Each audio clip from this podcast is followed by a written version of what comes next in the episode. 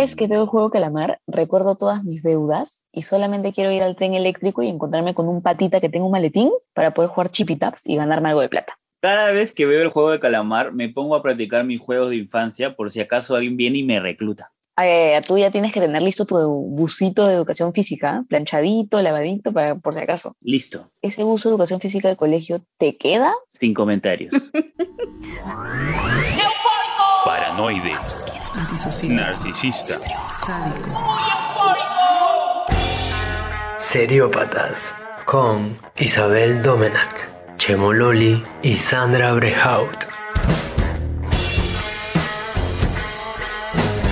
Seriópatas. Porque hace cuántos años has salido del colegio? Hace como 25 ya. Sandra, no te voy a preguntar yo, así que tú no me preguntes. ¿ah? está bien, está bien. Ese busito, más o menos, ¿cuánto duraría sin sangre en el juego de calamar? Un juego. un juego aguanto. eh, el primer juego yo creo que sí la hago, pero el segundo juego ahí con la galleta y eso de, la paciencia creo que no la hago, no hay forma. Y yo también creo que la hago el primer juego. El segundo, me tengo fe. ¿Y el tercero cuál es? El tercero es la Ah, soda. Ah, ya, eso ya fue. ya. O sea, sí, depende de qué equipo estoy. Sí, depende del equipo. Claro, claro. Y el segundo me como Sí. la galleta nomás y ya me muero con la barriga llena y ya está. Claro, claro. Te, te mueres dulce, te mueres dulce. Sí. Yo te cuento, Chemo, que la vi en plena cuarentena porque me dio COVID. Cuarentena, ah, tu personal, porque te dio COVID cuando todo el mundo estaba sanito. Ah, sí, sí, sí. A mí me dio COVID cuando la curva estaba ya pucha flat. Todo el mundo decía, ah, su, ya superamos el COVID, amigos, a palmas, lo pasamos. Y ahí me dio COVID.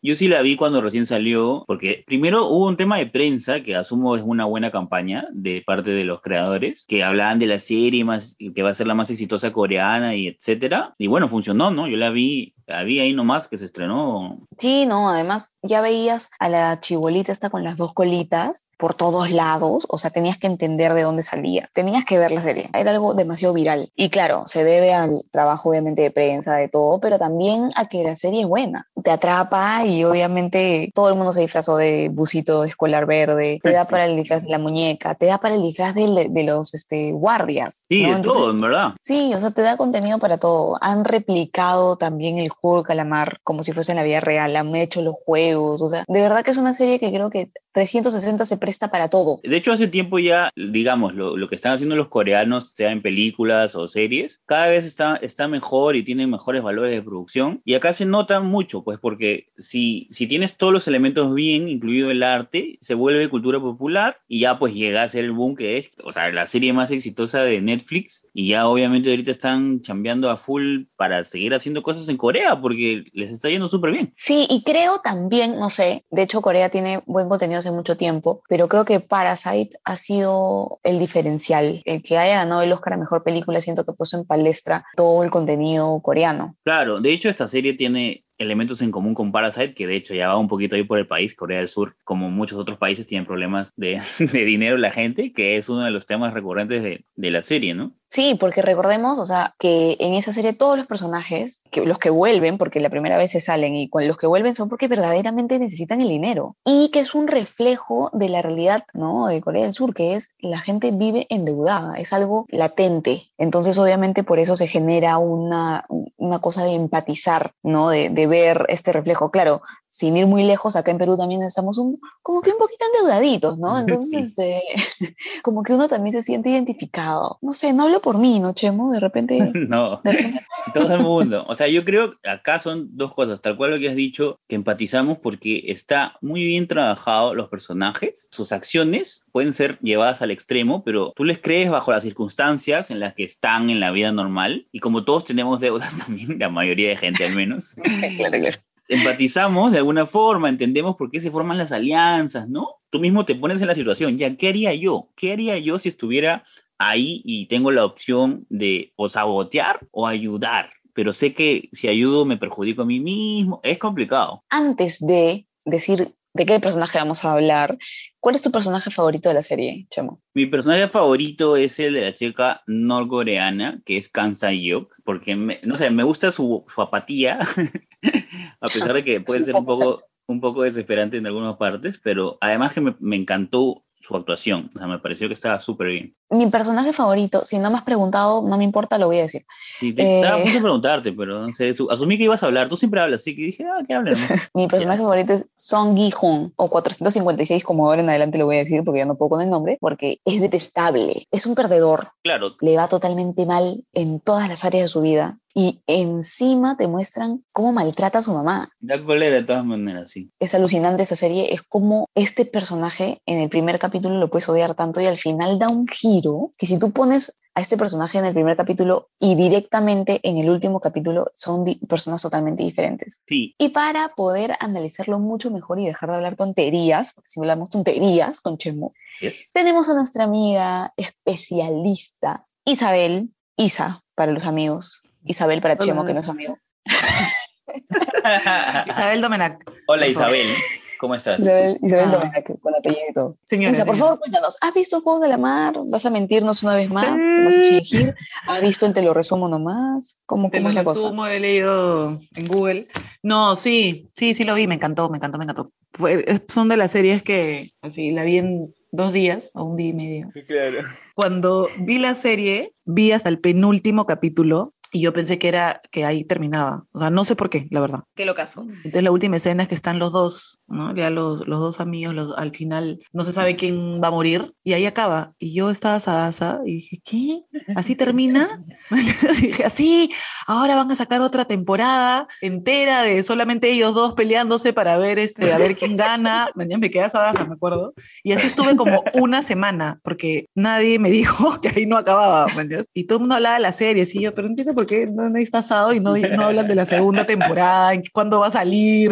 Qué bestia. Sí, sí, hasta que después, no sé, vi una imagen por ahí del, del brother con el pelo rojo y dije, ¿en qué capítulo sale así? Entonces empecé a buscar, a decir, ¿qué, qué cosa me perdí? Claro. Prendo, abro y dice, ver episodio siguiente. Y yo, no puede ser. Pero le juro que fue el momento mágico de mi vida. ¿Se imaginan sentir que ya acabó algo y realmente tener un final, un cierre a algo? De verdad, qué linda sensación, ¿no? Sí, de todas maneras. ¿Por qué es tan exitosa, crees tú? ¿Por qué le ha ido tan bien a esta serie? Bueno, hablando yo desde lo que he sentido, ¿no? También y lo que podemos un poco de- deducir, que, tiene, que creo que está muy conectada nuevamente con, con las emociones y lo que nos genera el dinero, lo que nos puede llegar a generar. Igual que en la casa de papel, ¿no? Hay un móvil importante ahí que es la plata y nos invita a pensar en esta situación mágica de, ¿te imaginas que eso podría pasar? ¿Qué harías tú? ¿Qué somos capaces de hacer por la plata, por dinero? Todos tenemos un precio, yo tengo uno, ¿cuál es el mío? ¿No? Y, y creo que estas series que, que nos hacen cuestionarnos captan nuestra atención, porque somos como un, un jugador más. Sí. Los que nos hacen revalorar y repensar toda nuestra vida. Sí, claro, claro, ¿no? Eh, Ha, ha- ha trabajado mucho con nuestra moral también, ¿no? Uy, yo haría eso, no haría, ¿no? Todo el rato que veía también la serie, sí, con mi esposo debatíamos, ¿no? Oye, ¿cómo le hace eso? Y él, pero pucha, tú no lo harías, o sea, morirías Claro. si no haces eso. Así era como, Dios mío, claro, es, juega mucho con, con nuestro límite, ¿no? Y nuevamente con nuestro precio. ¿Y qué harías tú por eso, no? La serie está llena de estos momentos de, de moral, ¿no? En, en el que dices, ¿qué haría yo? Y los personajes toman decisiones que no necesariamente son las, las mejores, en teoría, moralmente, pero son las mejores para ellos. Y el personaje principal, del que vamos a hablar, que es 456, Song Gi-hoon. él tiene como la moral bien alta, ¿no? O sea, es un personaje que, como decía Sandra, arranca súper abajo en moral y en empatizar con él y en quererlo porque es medio idiota, pero es raro porque luego en los juegos su moral, a comparación de los demás que están ahí sobre todo, parece ser bien alta. Tiene, o sea, ganas de ayudar a los demás, no sé, el instinto de, de formar el equipo, ¿no? De, de apoyarse, mientras que los otros sí son un poco más egoístas. Me atrevería a decir que sacrificio. Él muchas veces pasa por hasta pensar en sacrificarse, ¿no? Y lo hace también Claro. por, el, por el abuelo que conoce, ¿no? Siempre quiere como que salvarlo o siempre piensa en cómo puedo hacer para que él esté en mi equipo, cómo puedo hacer para ayudarlo. el- los juegos sacan lo peor de, la- de muchos de los, de los participantes, pero de él parece que sacó lo mejor. Ya, has dicho algo interesantísimo ahorita, Chemo. Y se han dado cuenta, el juego saca lo peor de la gente. Y en este caso ha sacado lo mejor. Y este personaje Exacto. Si se dan cuenta, afuera de este juego juega otras cosas, ¿no? Él es ludópata, o sea, tiene esta enfermedad.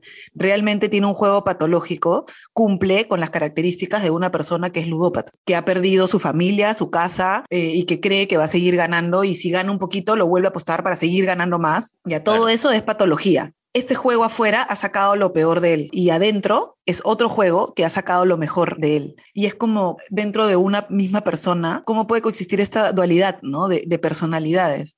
Y, creo que eso era lo que me encantaba mucho de, la serie, ¿no? Que al, al mirarla reforzaba mi, mi pasión por la psicología y, y, por el coaching, o sea, de saber e, esta, esta frase típica que, que, se dice mucho en coaching de que yo no, no soy así, sino vengo siendo de esta forma. Eso cuando típico te peleas con alguien y dices, ah, sí, pues ya no sé, así soy, así soy, ¿no? Creo que todos lo hemos dicho en algún momento. Así soy, pues. Y el así soy es como un... Claro, como si no Así soy, cerré todas las puertas del mundo. Pero claro, si yo pienso en, no, así vengo siendo, o sea, sí soy esta persona que viene siendo hasta ahora, pero puedo cambiar. Claro. Le da mucha oportunidad a más cosas, ¿no? Y acá se puede ver esto, ¿no? Esta persona que es la misma persona, pero que en contextos distintos, dominios distintos, con personas distintas, saca otras versiones de sí mismo. Porque no es que se las inventa, no es que está fingiendo, realmente es, es él, ¿no? Ha encontrado una mejor versión de él en otro contexto. Entonces, esto me da como esperanza para la humanidad. claro.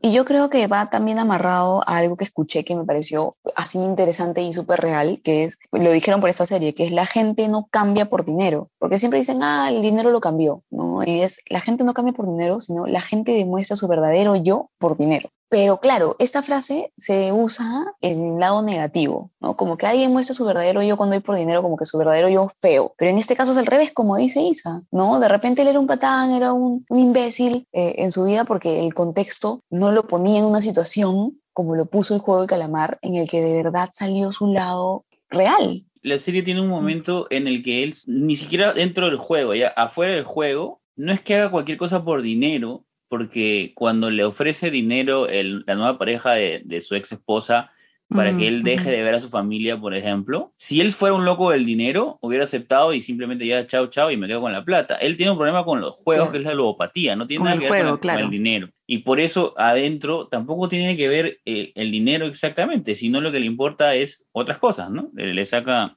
un interés por ayudar y por, por no, no, ser malo. Sí, definitivamente el personaje va subiendo, ¿no? Nos muestran este lado ludópata, pero poco a poco va volviéndose un poquito más humano. Y cuando nos muestran a la hija, cuando nos muestran que quiere comprar un regalo, cuando nos muestran que gana el premio y lo primero que hace es llamarla para decirle que le va a comprar un regalo. Entonces, poco a poco nos va mostrando que sí va mejorando. Y ya cuando entra el juego, lo vamos conociendo también mucho mejor y ya desde que aparece el, el personaje del, del abuelito, también vemos más bondad Mientras que el amigo, el mejor, el que era el mejor amigo, ¿no? Eh, Cho Sang-woo, ah, ¿qué tal? ¿Qué tal mi coreano? Pues sí se va, pucha, se va convirtiendo en un desgraciado, ¿no? Y cada capítulo más desgraciado y hasta que llega el... Que yo, para mí el pico es cuando le, le miente con las piedritas a, Abdul. Ah, todos, ahí es como... Con las canicas. El primer guiño, el primer guiño de que este pata no le importa nada es cuando no dice que ya sabe cuál es el juego de las, de las galletas. Es que él, él ya estaba jugando como un real, jugador, digamos, de que ya competencia, pura. pura. Y ahí tú dices, ya, este, este pata no le interesa nada, ¿no? Le duele, pero está cabeza fría, o sea, está yo tengo que ganar, porque el pata ha apostado la casa de su mamá, o sea, ya, si le pones... le importa a su mamá este también, ¿no? Exacto, si le pones este contexto, ya no sabes, ya no sabes, ¿es verdaderamente malo o, o de verdad es, es, bueno porque lo está haciendo por su madre? ¿Quién no haría eso por su mamá? ¿Entiendes? O sea, te explota el cerebro, pues, ¿no? Porque ¿O quién no haría eso por sobrevivir? O sea, acá estamos entrando con el instinto de supervivencia, ¿no? Entonces, por eso yo entra mucho la moral.